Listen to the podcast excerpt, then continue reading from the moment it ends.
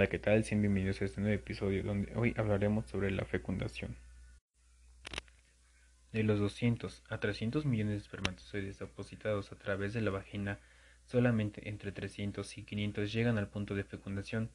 En esta etapa se supone que la hialuronidasa provocaría la dispersión de las células de la corona, pero en la actualidad se piensa que son dispersadas por la acción combinada en enzimas de los espermatozoides y la mucosa tubárica.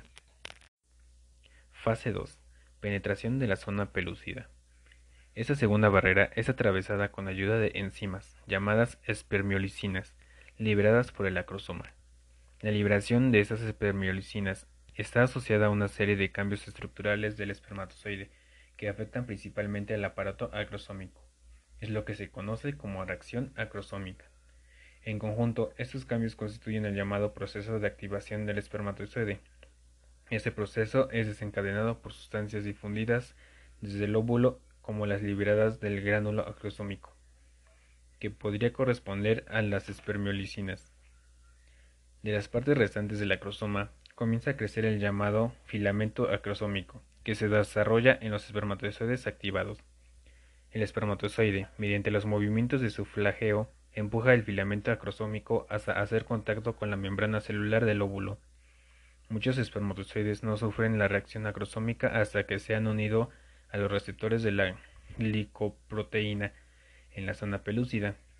Después, la penetración de uno de ellos, la permeabilidad de la, de la membrana se modifica por un proceso llamado reacción de zona.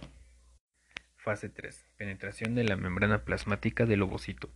La unión del primer espermatozoide a la membrana plasmática desencadena tres hechos. En cuanto el espermatozo entra en contacto con la membrana del ovocito, se fusionan las dos membranas plasmáticas a nivel del cono de fertilización, entrando en el citoplasma ovocitario la cabeza, pieza intermedia y cola del espermatozoide, quedando la membrana plasmática detrás sobre la superficie del ovocito. Una vez dentro, el ovocito termina su meiosis 2, liberando el segundo corpúsculo polar y los cromosomas se colocan en un núcleo vesicular llamado pronúcleo femenino.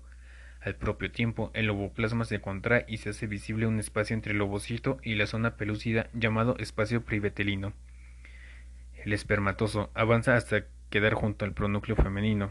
Se hincha su núcleo y forma el pronúcleo masculino. La cola se desprende de la cabeza y degenera. El ovocito fecundado regresa al útero. Antes de la fusión de los pronúcleos, cada uno de ellos debe duplicar su ADN. De lo contrario, cada célula del cigoto en estado bicelular tendría la mitad de ADN de lo normal. Después de la síntesis de ADN, los cromosomas se colocan en el uso y los 23 cromosomas paternos y 23 maternos se dividen longitudinalmente en el centrómero. Las mitades resultantes luego se segregan al azar y se mueven a los polos opuestos, dando a cada célula el número normal de cromosomas y ADN. Las células se unen en su zona central y el citoplasma se divide en dos partes. El óvulo, ahora fertilizado llamado cigoto, es una célula única que contiene 46 cromosomas, ya que tiene 23 cromosomas del ovocito más los 23 del espermatozoide. Comenzará un viaje de regreso hasta que se implante en el útero.